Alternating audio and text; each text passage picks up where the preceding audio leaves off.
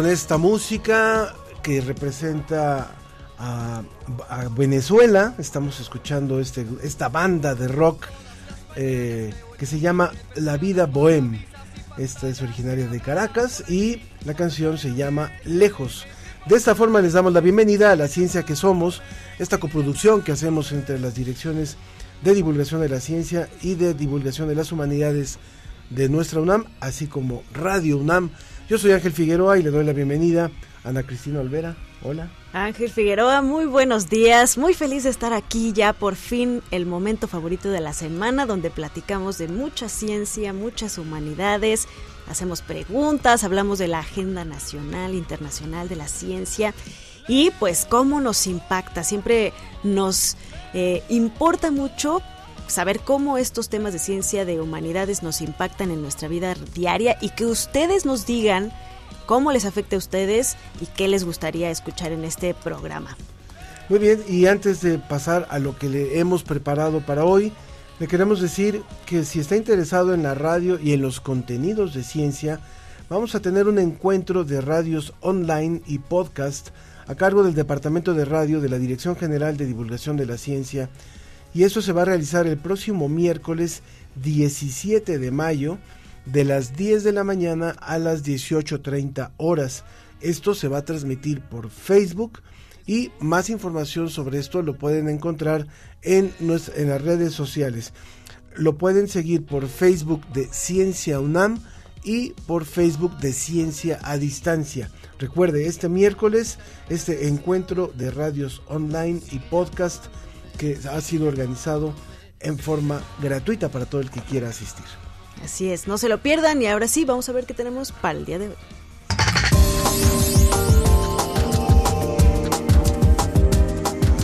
La Red Mexicana de Periodistas de Ciencia nos hace un recuento de la decimosegunda Conferencia Mundial de Periodistas de Ciencia que se realizó por primera vez en continente americano, se hizo en Medellín, Colombia, recientemente en el mes de marzo. ¿Y hacen, han escuchado sobre la gentrificación? Este fenómeno que desplaza a los habitantes de una zona de interés por su ubicación o características. Bueno, hoy el 16 de mayo es el Día Internacional de la Luz. Vamos a hablar sobre ella y su relación con la ciencia. Recuerden que este programa pertenece a todos ustedes, nuestros radioescuchas, y por ello mmm, tenemos vías de contacto diferentes para que nos hagan llegar todas sus preguntas y comentarios. En Facebook, La Ciencia que Somos, y en Twitter, arroba Ciencia que Somos. También nos pueden mandar un WhatsApp en el 55 5406 5762 55 5406 5762 o llamarnos al teléfono de cabina 55 51 17 37 33 55 51 17 37 33 Mariana, Mariana Martiñón hizo un sondeo. Cuéntanos. Sí, ella se fue a preguntarle a las personas ¿Cómo les ha afectado la gentrificación? ¿A ti te ha afectado, Ángel? La ciudad se está gentrificando, la Ciudad de México se está gentrificando de una manera impresionante. Yo que me muevo por las zonas del centro, pues ya escucho más inglés que español a veces en las calles. es ejemplo. increíble, afortunadamente donde yo soy todavía no, pero sí es cierto que hay una, una serie de zonas, en por lo menos en la Ciudad de México, ya lo, lo preguntaremos también en otras partes de la ciudad. Así es, vamos a escucharlo. Perdón, en otras partes del país. Vamos a escuchar.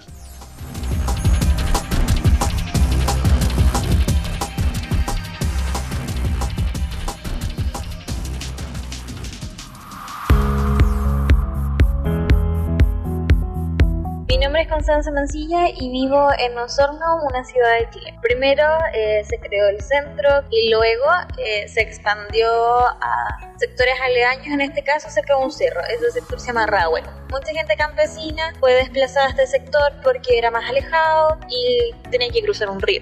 En la actualidad mucha gente adulta mayor vive en las cercanías del río con unas casas muy bonitas. Resulta que ahora la gente del centro ya no quiere vivir en el centro y se está desplazando a estos lugares.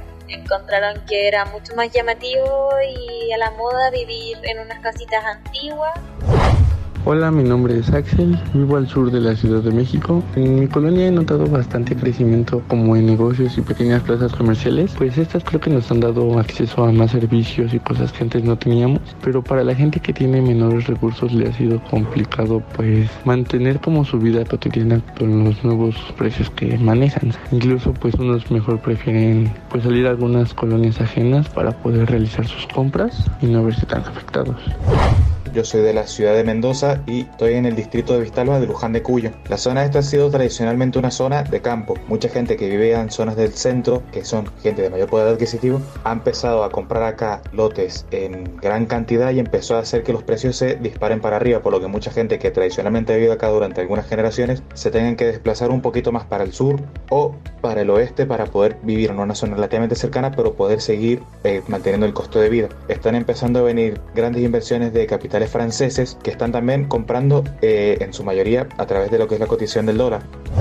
La situación de vivienda y de gentrificación en general de Culiacán sí es complicada. Aquí no son los turistas quienes gentrifican, quienes hacen ese desplazamiento forzado, no son personas que vienen del exterior, sino que son los mismos narcos que gentrifican las zonas poniendo edificios de departamentos imposibles de pagar para la mayoría de personas y es por eso que Culiacán se vuelve la séptima ciudad más cara de México.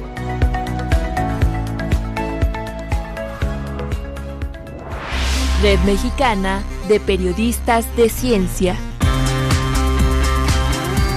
Red Mexicana de Periodistas de Ciencia. Información con rigor científico.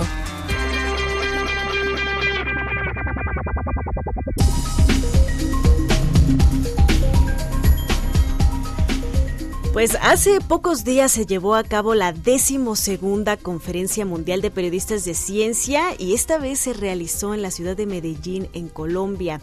Eh, les digo pocos días porque fue del 25 al 31 de marzo, hace poco más de un mes.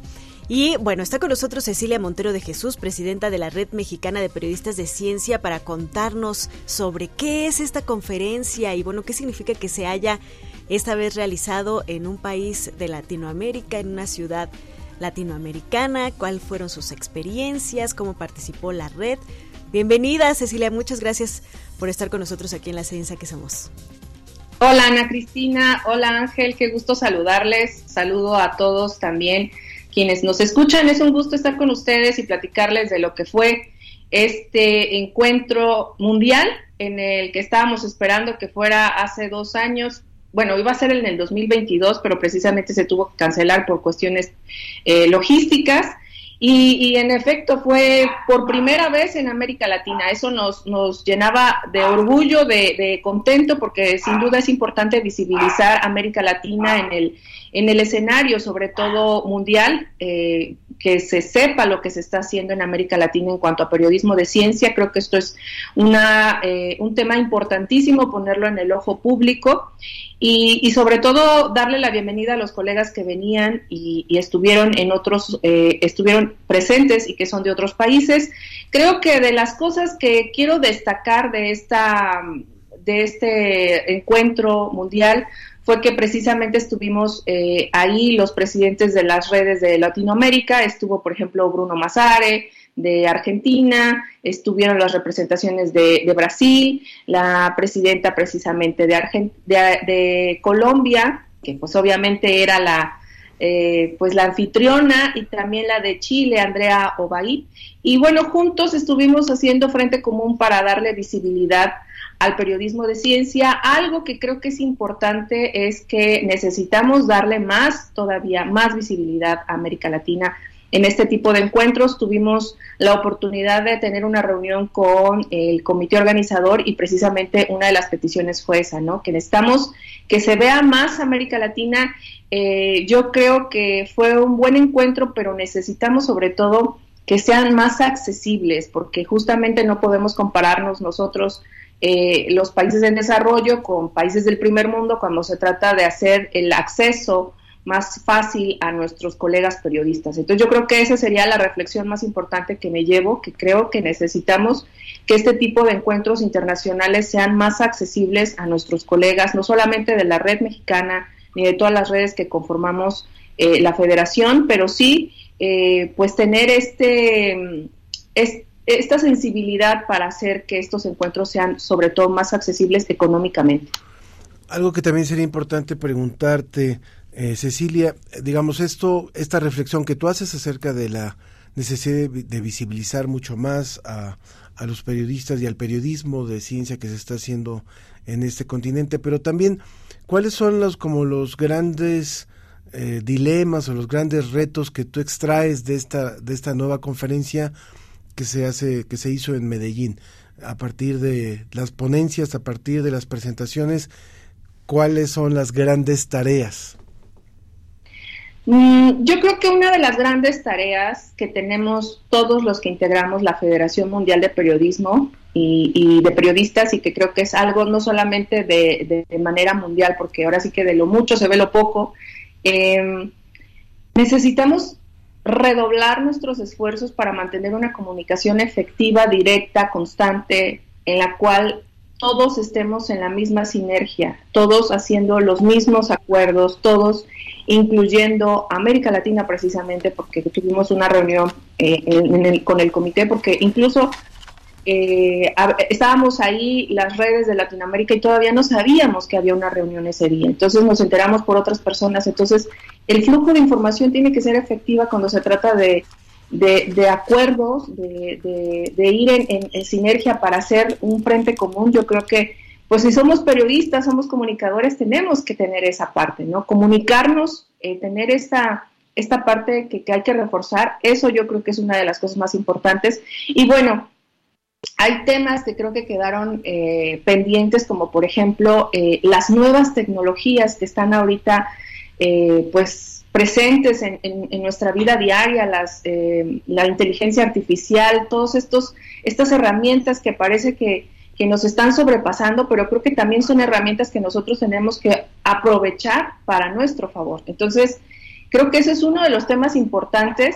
Eh, sin duda quedan ahí mucho, mucho reflexión sobre los que sí se tomaron acuerdos, que son la biodiversidad, cambio climático, crisis mundial, eh, diplomacia científica, que creo que esto es, es, parte también de lo que estamos trabajando, eh, pues la ciencia, creo que también hay mucha reflexión cuando se trata de, analizarlo por países, qué, tan accesible es la ciencia para la población, qué tan cara o qué tan barata es ella y cuando se trata sobre todo de leyes, cuando están cambiando.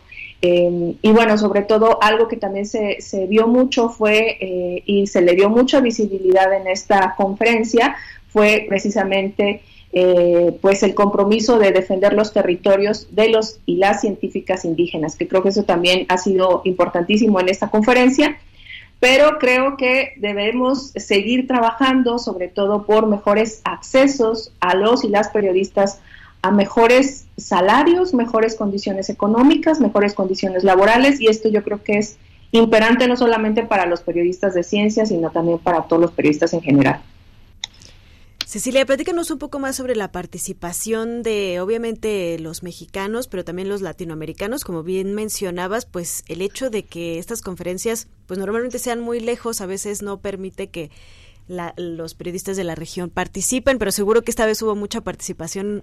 Cuéntanos un poco de, de cuál fue. Sí, eh, bueno, en el caso de México tuvimos un contingente, creo que, pues representativo, me hubiera gustado que hubiéramos sido más, eh, sin duda nunca es suficiente, queremos siempre más. Y tuvimos un, contingente donde estuvieron precisamente periodistas de México, estuvo Humberto Basilio, Alan Valdés, Daniela Sandoval, Itzel Gómez, Michelle Morelos, Arturo Monluy, Rodrigo Pérez y una servidora estuvimos allá presentes. Eh, y fuimos eh, ocho personas en total que, estuvimos como un contingente representativo de México. Obviamente otros eh, países pues solamente hubieron uno o dos personas, por ejemplo, quienes sí me sorprendió, parece que fue Perú, que llevaron 12, 15 personas, este era un contingente más, más, más nutrido. Eh, y, bueno, la idea era precisamente asistir lo más posible a todos los eh, talleres, a todos los este, plenarias, a los espacios donde pudiéramos converger con precisamente colegas de otros países. Eh, y, bueno, en el caso de, México, la Red Mexicana de Periodistas de Ciencia apoyó económicamente a los miembros, esto es importante decirlo, los apoyamos a cada uno, a excepción de Rodrigo y Arturo con 350 dólares y con un vale de descuento del 50% para el registro de la inscripción, que precisamente el, registro de la inscripción estaba en 250 dólares eh, para los miembros eh, de, las, de las redes. Eh, y, si no eras miembro de la red, te costaba 500 dólares. Entonces yo creo que es lo que les decía, del costo un poquito elevado. Pero en el caso de los integrantes de la red, pues tuvieron este descuento y creo que este es uno de los beneficios que vale la pena decirlo, que, tiene la, red mexicana y que justamente hace unos días tuvimos el ingreso, por cierto, de 19 miembros nuevos y que también nos llena de mucho gusto. Eh, y cabe hacer mención de esto también, ¿no? Muy bien, pues qué bueno que, que se recuperan estos elementos de lo que nos estás contando y por ejemplo eso responde un poco a lo que nos pregunta Sergio Morán, que dice cuál es la situación del periodismo científico en México y Ana Cristina lo ampliaba también hacia la parte de América Latina. Yo te preguntaría, sabemos que estos encuentros asisten, bueno, yo recuerdo que este, encuentro se hizo en Finlandia en algún momento, se ha hecho en, en, en, el Reino Unido, o sea, eran, eran los países a donde todavía se volvía más complicado que los periodistas de ciencia latinoamericanos asistieran. Pero en este caso yo te preguntaría, no solamente es asistir al encuentro, sino el ejercicio del periodismo de, ciencia, hasta dónde sigue siendo complicado en nuestros países. ¿A qué me refiero? A que los medios de comunicación realmente consuman los productos o contraten a periodistas para hacer trabajos de investigación sobre ciencia. ¿Esto cómo está en la región? ¿Cómo lo evalúan ustedes en la región? Sí, creo que esta es una reflexión mucho más profunda que va más allá de hablar de periodismo de ciencia, eh, porque justamente el periodismo, o mejor dicho, la ciencia está en todos lados. Entonces, el hablar de periodismo es incluir a la ciencia de facto, o sea, de cajón, de, de, de por inercia, porque hablar de un tema, el que sea, tanto sea político, económico, social, eh, recursos naturales, eh, eh, lo que sea, siempre podemos incidir en, en, el área o en el espacio o en el espectro científico, porque siempre lo va a hacer. Entonces, más bien sería al revés, porque a veces pareciera que se vuelve todo un reto hablar de periodismo de ciencia y que salga en la primera plana, cuando realmente es al revés, hablar de periodismo en general y tomar estos elementos de la ciencia, de, la estrategia, de las técnicas, de la metodología del periodismo científico para incluirlo en todo. Entonces yo creo que este es el punto central en el que tenemos que eh, buscar las estrategias, sobre todo cuando se trata de nosotros los periodistas, de cómo le vamos a llegar al editor, cómo le vamos a llegar al medio para que entienda que no estamos hablando de periodismo de ciencia, estamos hablando del periodismo en general y que necesita fortalecerse desde esta perspectiva científica para poder explicar las cosas de manera más, eh, eh, sobre todo, eh, claras, comprobadas y fortalecidas con un buen periodismo, que es el periodismo de ciencia, ¿no? Entonces yo creo que va por ahí lograr estas estrategias como periodistas y que a veces nos falta fortalecer estas estrategias, estas técnicas, estas maneras. Entonces, cuando hacemos este tipo de, trabajo de, talleres, sobre todo en la red. Eh, algunos talleres los que, los que hemos eh, logrado hacer es, sobre todo, cómo vender, digo, cómo vender o cómo convencer al editor para que pueda eh, entender lo que quiero hacer con esta con, con este pitch, ¿no? quiero hablar de este tema y cómo lo voy a hacer con las mejores estrategias. Entonces, creo que va por ahí. Cecilia, pues enhorabuena por estas iniciativas de organización de los periodistas de ciencia en toda la región, por supuesto en México, pero también América Latina. Y bueno, esto, esto de que se haya hecho la conferencia aquí, pues es síntoma de que vamos por buen camino para que se siga fortaleciendo el periodismo de ciencia en, en América Latina. Muchas gracias por haber estado con nosotros. Seguramente que pronto eh, pues estaremos platicando de otros temas aquí en la sección que tienen con nosotros. Para nosotros es un gusto, un honor tenerlos como aliados y para nosotros siempre será pues eh, importante estar con ustedes y, nosotros pues encantados. Muchas gracias. Que estés muy bien. La realidad virtual llegó a Universum. Conoce Inmersión Salvaje, una experiencia que te transporta a nuevos ecosistemas con una tecnología única. Te esperamos en Imaginare, el nuevo espacio en la explanada del Museo Universum. Visita boletos.universum.unam.mx boletos.universum.unam.mx y explora el mundo salvaje en realidad virtual. La ciencia que somos, la ciencia que somos. Entrevista.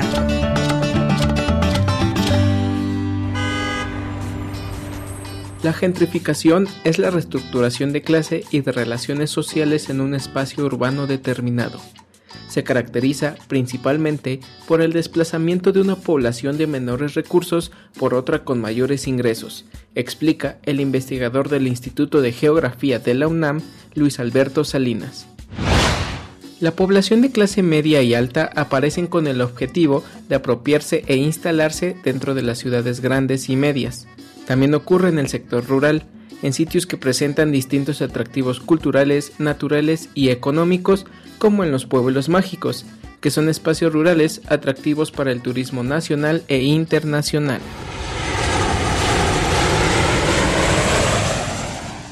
Durante el 2022, el gobierno de la Ciudad de México firmó un acuerdo con la UNESCO y Airbnb para promover el turismo de los nómadas digitales, lo que provocó el aterrizaje de casi 2 millones de extranjeros en el Aeropuerto Internacional de la Ciudad de México. En consecuencia, la demanda de alquileres aumentó un 44% en la primera mitad del año. El término nómada digital fue implementado tras los sucesos de la pandemia de COVID-19, el cual hace referencia a los visitantes internacionales, predominantemente de Estados Unidos, que pueden trabajar a distancia y se instalan en el país. Algunos de ellos también ocupan puestos de trabajo en barrios populares como la Condesa y la Roma. El desalojo de la población local ha provocado la difusión de mensajes xenófobos, sin considerar los factores económicos y sociales que están impulsando esta situación ni los actores responsables de incentivar esta forma de resignificación del espacio urbano.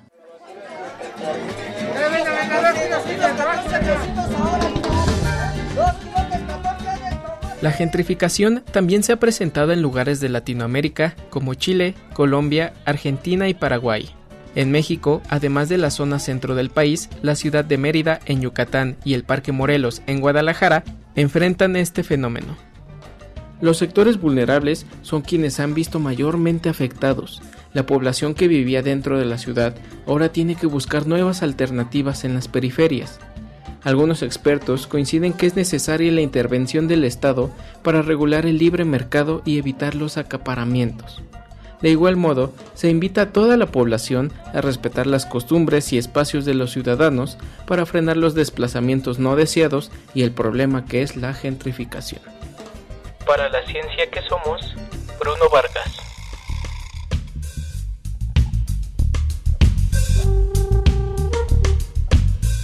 Muchas gracias por el trabajo de Bruno que nos da pie para poder arrancar nuestra conversación con el doctor Víctor Delgadillo Polanco.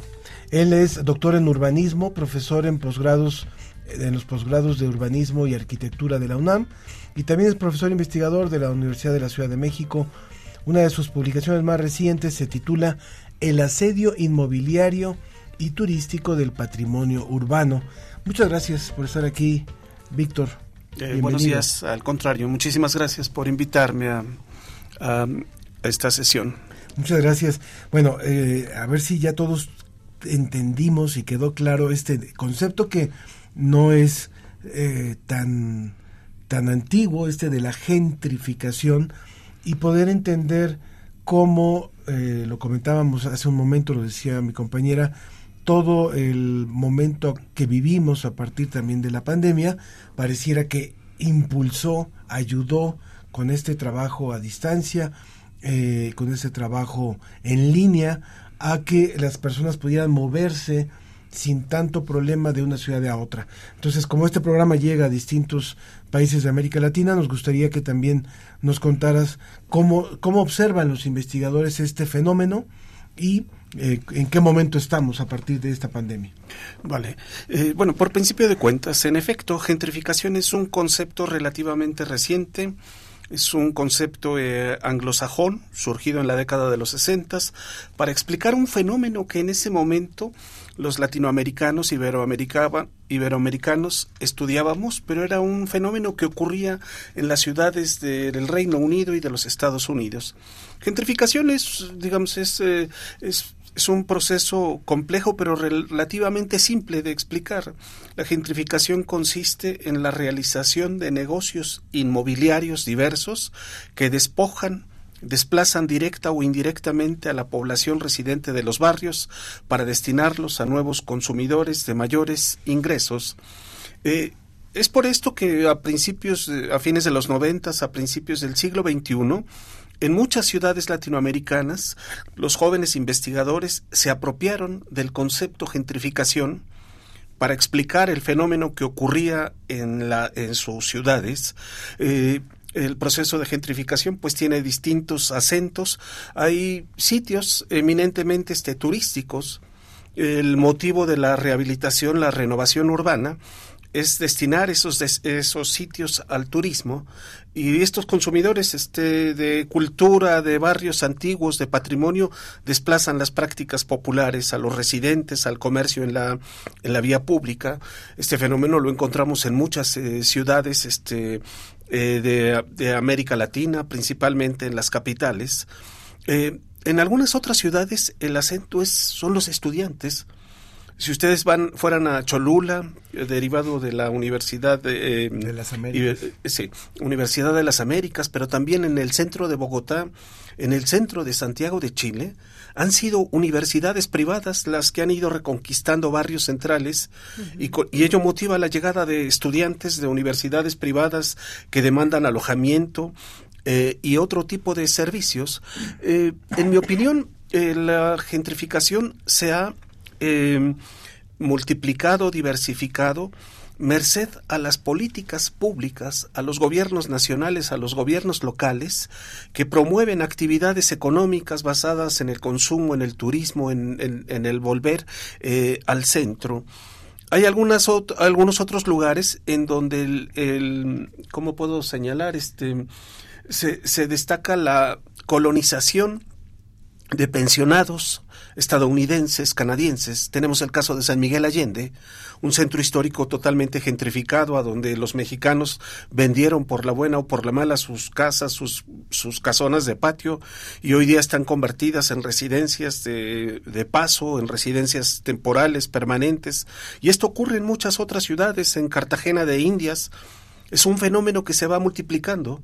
La pandemia, eh, digamos, en este sentido, COVID-19, no vino a producir algo nuevo, pero vino a profundizar estas tendencias. Eh, como ustedes mencionaban, em, el trabajo en casa eh, le permitió a muchos eh, jóvenes, a estos llamados nómadas digitales, a residir en lugares en donde las rentas son más bajas. Y entonces han llegado a la Ciudad de México, han llegado a Chile, han llegado a ciudades brasileñas, hermosas, y a donde prácticamente, bueno, les sale muy barato residir y ellos hacen su mismo trabajo este, a, a distancia. Exacto. Quisiera que platicáramos un poco más cómo afecta esto a los residentes locales, ¿no? O sea, por ejemplo, eh, muy cerca de casa de mi mamá había un puestito de jugos, eh, hasta, hasta, hace muy poco, ¿no? Donde pues era un puesto de jugos como los que todos conocemos en las esquinas de nuestras casas eh, muy accesible con un señor que llevaba toda su vida ahí trabajando y el otro día fui y ya es pues un kiosco donde venden este overnight oats y este, ¿no? Ya es todo todo una una cosa. ¿Con el mismo señor o sin el sin el señor? Sin el señor. Entonces, ¿qué, ¿cómo afecta a los locales? ¿Es, es, ¿Tiene algo de bueno? ¿Todo es malo? Eh, ¿Qué es lo que empieza a vivir la gente residente local de estos lugares Eh, que se gentrifican? Los procesos de gentrificación tienen efectos, eh, en mi opinión, negativos, pero por supuesto que tienen efectos positivos para ciertos actores políticos, ciertos actores económicos que se benefician de los negocios. Esta es la razón por la que algunos incluso defienden el concepto de gentrificación como sinónimo de génesis, a diferencia de una gran mayoría que más bien es este como genocidio. Eh, bueno, la gentrificación afecta, lo, has dicho muy bien, no solamente afecta a la población residente con el incremento de rentas urbanas, particularmente afecta a la población que alquila una vivienda. Para muchos propietarios de viviendas en alquiler, pues es muy fácil eh, al concluir el, el contrato formal o informal de alquiler, pues incrementan la renta o simplemente le piden la casa, el departamento al inquilino, porque es más redituable rentarlo a través de plataformas digitales, incrementan la renta en periodos más cortos de tiempo, hay una mayor rotación este, de, de, capital. Eh, pero la gentrificación también afecta a los servicios y a los comercios de barrio. Eh, los nuevos residentes temporales, los nómadas digitales, tienen otras necesidades. Ellos comienzan a consumir otro tipo de, de cosas, fast food, eh, las clases medias, altas que habitan estos barrios eh, centrales ya tienen otras necesidades, necesitan eh, peluquerías para perros, centros de atención para perros, bares gourmet, etcétera. Y entonces las rentas urbanas lentamente van, des, van despojando a la gente de sus barrios, van transformando los comercios este, eh, y servicios de barrio. Para mí es una canibalización del barrio a nombre de lucro de unos cuantos que se benefician este, de esas eh, actividades. Para mí lo peor es ver que nuestros gobiernos aplauden y promueven este tipo de negocios inmobiliarios asociándolo a la creación de empleos. Claro. Estamos conversando con el doctor Víctor Delgadillo. Él es doctor en urbanismo, profesor de posgrados de urbanismo y arquitectura de la UNAM y también investigador de la UACM. Y justo ayer veía una nota en, en un medio de algo que ocurrió eh, o que está ocurriendo eh, muy cerca de aquí, o sea, en, en Coyoacán, eh, para quienes no conocen, es en la zona sur de la Ciudad de México, en donde un grupo empresarial hizo una torre brutal, ¿no? Una de las torres más grandes yo creo que hay ahorita en la ciudad, donde hay una plaza comercial, departamentos, se tardaron oh, mucho tiempo en hacer esa torre y ayer había una manifestación de los habitantes del barrio de Joco, justamente protestando por los cierres que a esto les implicó, por lo, toda la afectación cultural. De hecho, lo hacían incluso vestidos en, de acuerdo con los carnavales que ellos hacen y de acuerdo con los, las fiestas que ellos hacen. Entonces, no estamos hablando de un fenómeno por ahí imaginario, son cosas muy concretas en donde hay personas, como lo decías, Víctor, han tenido que salir empujados prácticamente de donde vivieron toda la vida, eh, de, dejar el, el, espacio donde tenían un local comercial. ¿Por qué? Porque esto ya subió de precio, ya es impagable, porque ya no pueden mantenerse ahí, o porque si no lo venden, se enfrentan a otras problemáticas. Es, eh, vivimos un avasallamiento brutal en muchas ciudades latinoamericanas por parte de capitales financieros.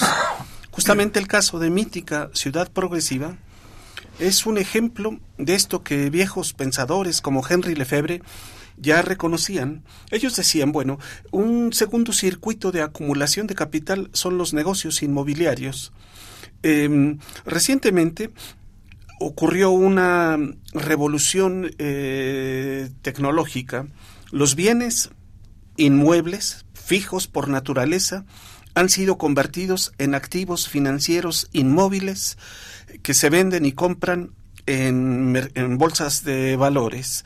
A esto varios autores le llaman la financiarización o la financiarización eh, de la economía.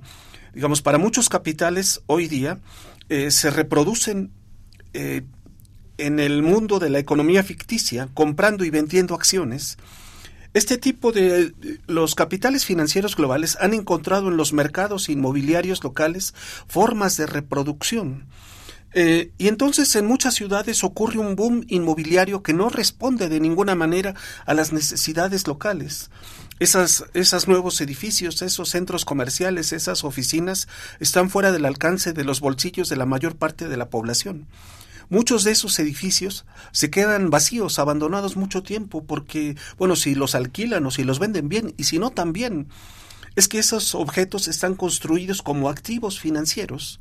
En México, en 2009, se crearon los llamados fibras, fideicomisos de inversión en bienes raíces, que tienen muchos incentivos fiscales, entre, entre, otros, les condonan el impuesto sobre adquisición de bienes inmuebles, por ejemplo. Justamente quien hizo o quien ahora gestiona Mítica Ciudad Progresiva es Fibra 1, un fideicomiso de inversión en bienes raíces. Eh, por eso es que gran parte de la Ciudad de México está invadida de rascacielos, de centros comerciales. Es un boom. Eh, bueno, yo creo que para las autoridades eh, es un símbolo de modernidad. Además, la industria de la construcción crea empleos y, sin embargo, se trata de un enorme despilfarro urbano. Esto se repite, ustedes van a Buenos Aires y van a encontrar torres y más torres atrás del puerto Madero, en una ciudad, en un país que tiene una inflación de casi el 100%. Ustedes van a Río de Janeiro, van a Sao Paulo y ocurre este mismo fenómeno, este mismo proceso son capitales vagabundos que han encontrado, insisto, eh, en, mercados inmobiliarios locales formas de reproducirse eh, de forma escandalosamente lucrativa. Pero esto tiene una afectación directa a la población. En Joco tienen más de 10 años eh, interponiendo amparos, movilizándose y no le han conseguido tumbar pero ni un solo piso al edificio. No consiguieron detener la privatización de la Real de Mayorazgo que vincula dos, el centro comercial eh, con la torre. Y esto se reproduce en muchas ciudades.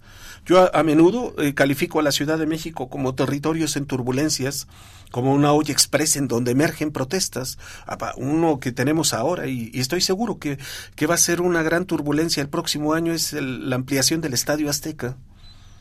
Este nuevo megaproyecto, este, en un lugar donde falta agua, y ese megaproyecto tiene una concesión de un pozo de agua, ¿no? Para funcionar. Es terrible. ¿Cómo podríamos entonces, eh, doctor Delgadillo, hacer una urbanización? porque, bueno, las ciudades tienen que crecer, ¿no? Tienen, eh, las poblaciones crecen, las ciudades tienen que crecer, tienen que modernizarse en muchas eh, situaciones. ¿Cómo se puede hacer o fomentar un desarrollo responsable que no caiga en estas situaciones? Digamos, es un gran desafío, pero justamente muchos defendemos una ciudad pública, una ciudad para la gente, centros históricos vivos y habitados pero para la gente, no parques temáticos para turistas. Bueno, esto implica pues el esfuerzo de todo tipo de actores, eh, digamos, actores económicos. No todos son grandes inversionistas transnacionales. Hay mucha gente que ha construido de buena fe sus negocios y contribuye a la economía circular, a la economía solidaria, a crear empleos. Eh, digamos, yo creo que ellos tienen que hacer su parte. Los grupos de taxistas debieran de utilizar otro tipo de aplicaciones este, para evitar el, eh, que una plataforma digital extranjera, Uber, eh, succione recursos en una ciudad en donde no tiene un solo, este, no es propietario de un solo auto. Yo creo que, que, grupos también debieran de ofrecer en, en aplicaciones alternativas eh, formas de alojamiento. Eh, librando este, a esta plataforma Airbnb y otras, Booking, que no son dueñas de un solo alojamiento y sin embargo lucran con la oferta y la demanda. Eh, bueno, también es un, hay una enorme responsabilidad de la llamada sociedad civil. Yo creo que la sociedad civil, incluyendo las universidades, tenemos que, que, que seguir eh, denunciando, evidenciando estas formas, este, entre comillas, de desarrollo que privilegian el lucro, el lucro este, de unos cuantos sobre las necesidades de muchos. Y acá también yo creo que tenemos un, una gran deuda de gobiernos para la gente. Yo no sé si nuestras autoridades federales y locales son ingenuas, de verdad no entienden cómo funciona el, las inversiones inmobiliarias y las plataformas digitales o sea, o no saben o no pueden hacer realmente nada. Yo creo que un gobierno debiera defender la ciudad para sus ciudadanos, debiera defender los usos del suelo. En, eh, hay barrios en donde debe defender el uso habitacional. El eh, eh, ofrecer alojamientos en Airbnb, eso es un uso comercial, eso no es un uso habitacional. Entonces un gobierno debe defender el uso habitacional, debe defender los servicios y las tienditas de barrio, de, debiera de actuar en beneficio de la gente. Y yo creo que una, una, eh, los gobiernos promueven mucho esto, debieran de, dejar de dar esos colosales incentivos fiscales, administrativos, bueno, hasta obra pública le hacen a estos, a estos grandes negocios inmobiliarios, le hacen el Parque La Mexicana, le hacen el Parque Lineal en el Nuevo Polanco, les hacen, ¿cómo le llaman? Este, estos túneles, deprimidos. Pasos, deprimidos, pasos a desnivel, le hacen el puente de los poetas y ahora también le llevamos un cable, un cablebús a Santa Fe. Este, e, esas grandes inversiones debieran hacerse, eh, como estas más recientemente que se hacen en Iztapalapa, estas utopías, estas unidades de transformación y organización para la integración y la armonía social.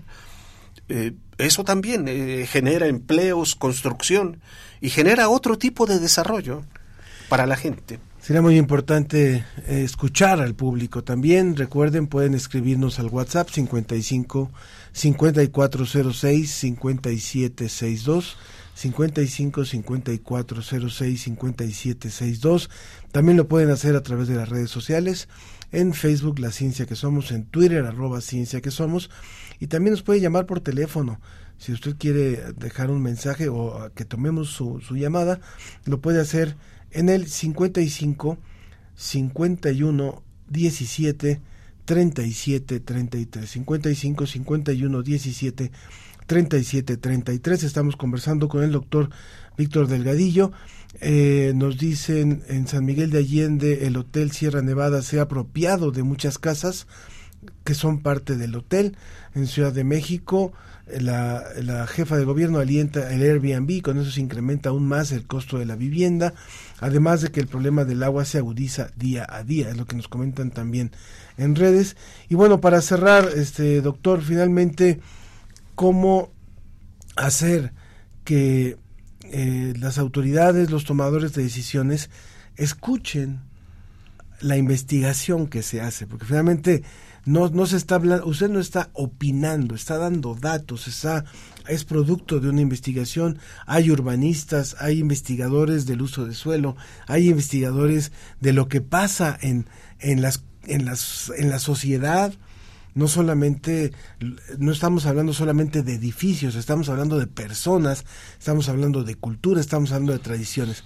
¿Cómo hacer para que los tomadores de decisiones se puedan de repente voltear un poquito a lo que dice la investigación. Es un gran, este, es un gran desafío que, que tomamos eh, muchos, muchas investigadoras de universidades públicas Digamos, particularmente esto yo lo veo en América Latina. Eh, investigadoras, investigadores de universidades públicas, eh, tenemos una responsabilidad eh, frente a la sociedad, que además a través de sus impuestos este, nos pagan nuestra actividad. Este, es bien complicado, pero yo creo que los, los y las académicas tenemos que utilizar todos los espacios que se abren y pugnar por abrir eh, nuevos espacios. Eh, los y las latinoamericanos, este, pues en general hacemos muchas eh, revistas que, a diferencia de la cultura anglosajona que todo lo vende o lo alquila, nosotros hacemos publicaciones open abiertas, open access.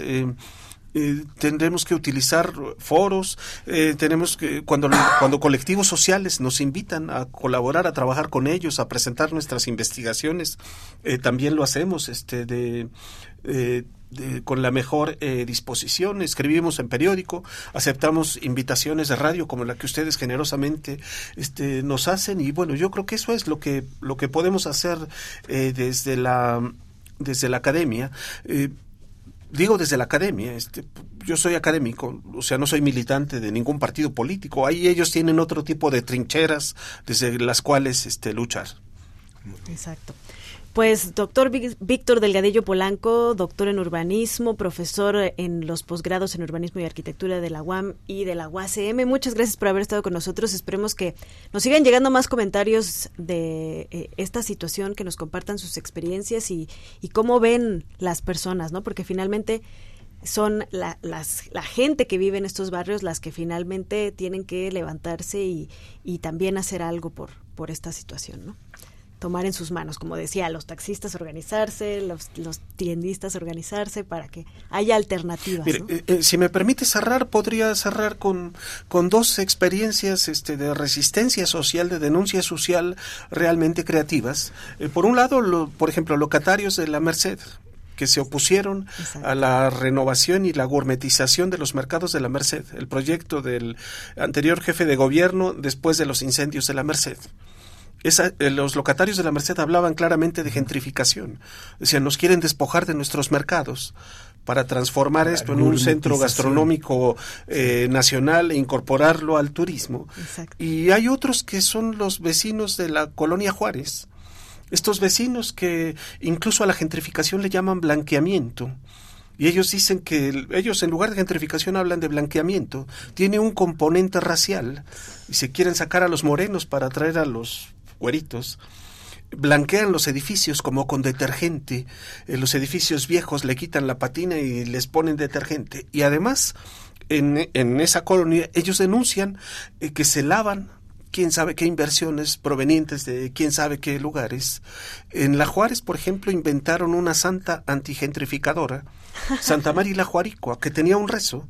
Y ahí en La Juárez, enfrente del, de, en la calle General Prim, había una hornacina con un rezo de Santa María, Santa Madre y Niña, líbrame del alza del predial, líbrame de la gentrificación, etcétera. Pues Recientemente ellos envían postales, tarjetas postales al gobierno de la ciudad denunciando cada casa que se que pierden, cada casa que es desalojada. Pues ahí están dos seguir conversando sobre esto. Gracias, doctor. Muchas gracias por haber A ustedes, muchas gracias. Muchas gracias. Continuamos. La bioremediación trata el uso de los organismos vivos, como por ejemplo los microbios, para eliminar contaminantes ya sea del suelo o del agua. Esta rama de la biotecnología puede ser usada para limpiar problemas ambientales como un derrame de petróleo o agua subterránea contaminada. Esta es una técnica importante pues existen diferentes tipos de contaminantes que pueden eliminarse con este proceso, como los hidrocarburos aromáticos policíclicos, petróleo, pesticidas, metales pesados, sulfatos, entre otros. Es por esto que académicos de la Universidad Autónoma Metropolitana se han dedicado a estudiar las plantas y hongos de raíz que crecen en desechos producidos por la minería industrial, ya que tienen el potencial de ser utilizados en estrategias de bioremediación y con esto a disminuir riesgos para la salud de los ecosistemas y las personas. Los académicos de la UAM han trabajado en el proyecto plantas pioneras y endófitos fúngicos de raíz en residuos mineros contaminados con metales y depositados cerca de poblaciones humanas y áreas agrícolas en el norte de México, el cual tiene como propósito identificar especies, pues la técnica genera altos volúmenes de restos que contienen elementos potencialmente tóxicos y son una amenaza para todos los organismos que habitan esos sitios. El doctor Facundo Rivera Becerril, profesor de la Unidad Xochimilco, mencionó que en la primera fase se estudió en vegetales qué hongos microscópicos los habitan, tanto en el interior como en el exterior. Posteriormente, en la siguiente fase se abordó cómo estos organismos modifican las condiciones de la basura que surge, la cual, además de ser perjudicial para los humanos, es pobre en nutrimentos y en retención de agua, lo que genera un ambiente extremo. Igual mencionó que su interés es ver cómo las plantas y los hongos enfrentan, toleran y transforman esas circunstancias. El equipo de académicos se dedicó a estudiar cuatro depósitos, el de Jal Viejo, Francisco y Madero, el Bote y Beta Grande. Esto con el objetivo de identificar las características físicas y químicas de los residuos. Los cuatro depósitos estudiados exhibieron altos niveles en arena, baja retención de agua, escasez de fósforo y nitrógeno y cantidades con gran potencial de toxicidad por plomo, cadmio y zinc. Además se identificaron algunas plantas nativas y otras introducidas a México como la Lupinus campestris, la que llama la atención ya que tiene una ventaja forrajera. El doctor Rivera menciona que las plantas son interesantes en procesos de fitoextracción, esto si acumulan cadmio, plomo o arsénico en sus tejidos aéreos, además de que los microorganismos como los hongos en las raíces pueden favorecer que la planta tenga mayor o menor capacidad de acumular estos elementos. y de esta forma los suelos puedan ser destinados a algún tipo de producción vegetal que no implique riesgos para el ganado que se alimenta de ahí ni para las poblaciones humanas. Para Ciencia UNAM, Radio Digital desde Guam Radio. Para más información visita semanario.guam.mx. Guam, líder en conocimiento. La, ciencia, que, somos. Iberoamérica al aire.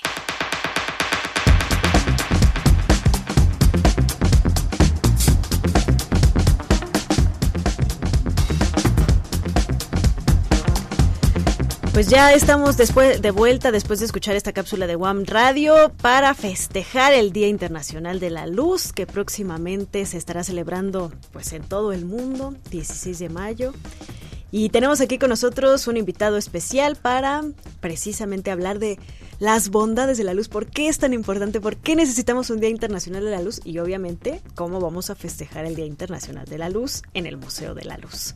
Y él es José Ramón Hernández Balanzar, él es director del Museo de la Luz. José Ramón, bienvenido. Buen día Ana Cristina, buen día Ángel, pues muy contento porque ya la próxima semana, el martes próximo, estaremos celebrando el Día de la Luz y bueno, hay que entender un poco por qué hay que celebrar la luz. Ya tuvo su año en 2015, todo un año de estos de ciencia eh, nominados por la UNESCO, nombrados por la UNESCO, y a partir de ese éxito en 2018 pues se empezó a festejar el Día de la Luz el 16 de mayo de 2018. 16 de mayo fue un día de 1960 cuando se encendió el primer láser, ¿no? Entonces esa es la fecha que se toma para celebrar a la luz. ¿Hasta dónde, hasta dónde eh, valoramos o entendemos la trascendencia que tiene la luz en nuestras vidas y cómo somos parte de eso, somos parte de ese, de ese fenómeno, de, esa, de ese recurso? Pues fíjate, yo, yo creo que como es algo que nos envuelve, que es algo que, que quizá desde que nos despertamos, desde que nacemos, eh, está presente la luz en nuestra vida, ya es algo tan común que realmente poco lo valoramos, ¿no? Este, como la nariz, que ya no la vemos, ¿no? Exacto, y ahí la tienes, ¿no? Muy cerca, este, entre los dos este, ojos. Eh, pero realmente la luz es algo muy importante, de ahí que los científicos eh, pues se dediquen todavía, hoy en día, ¿sí? A estudiar a la luz.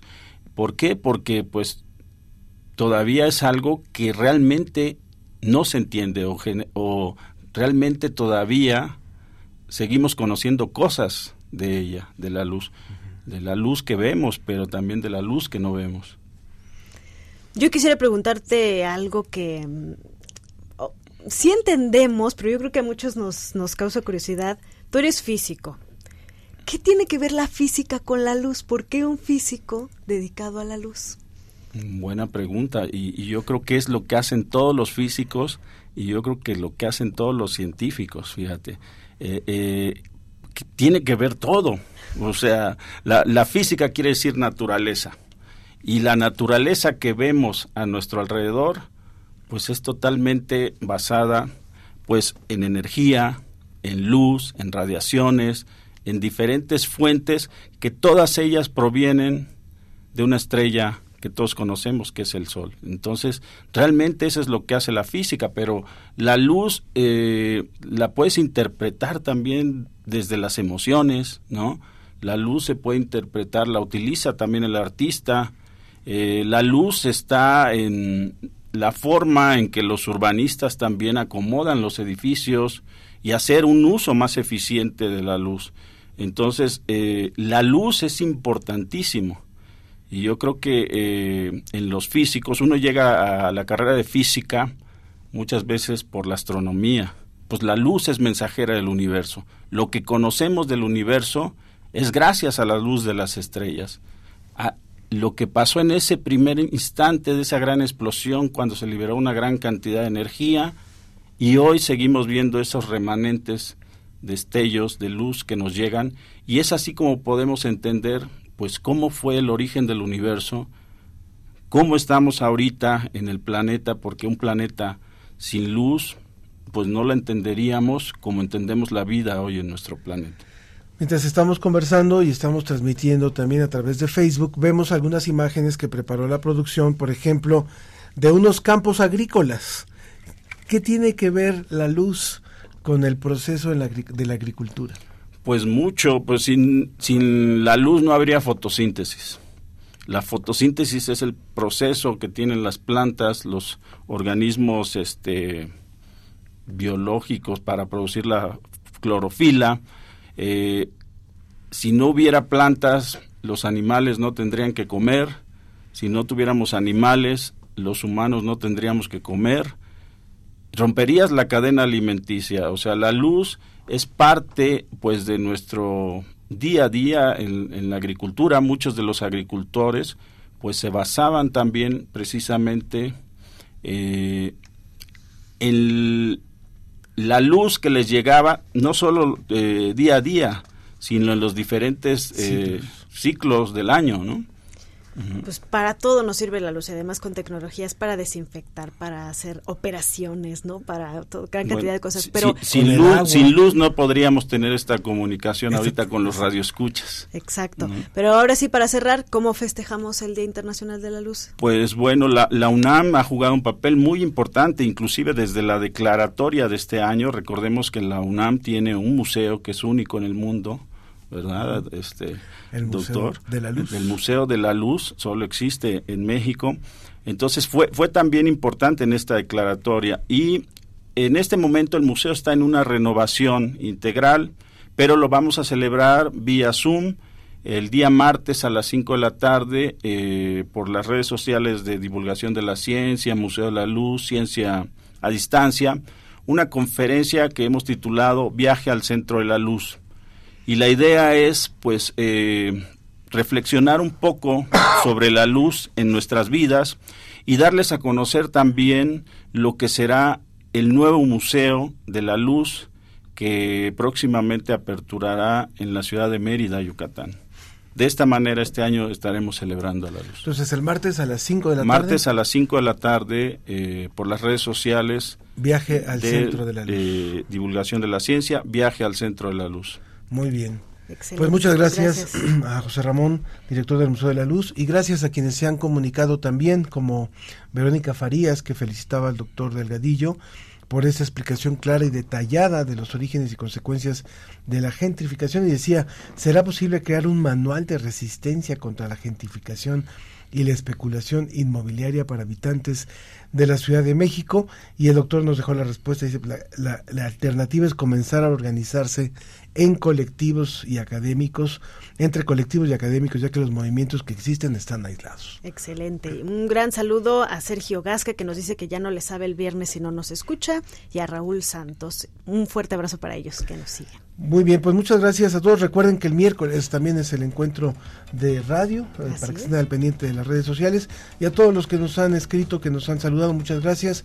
Eh, nos despedimos, Ana Cristina. Ángel Figueroa, gracias a todo el equipo de producción, nos vemos la próxima. Y a Guillermo Espíndola, muchas gracias. Con mucha luz. Con, mucha, luz. ¿Cómo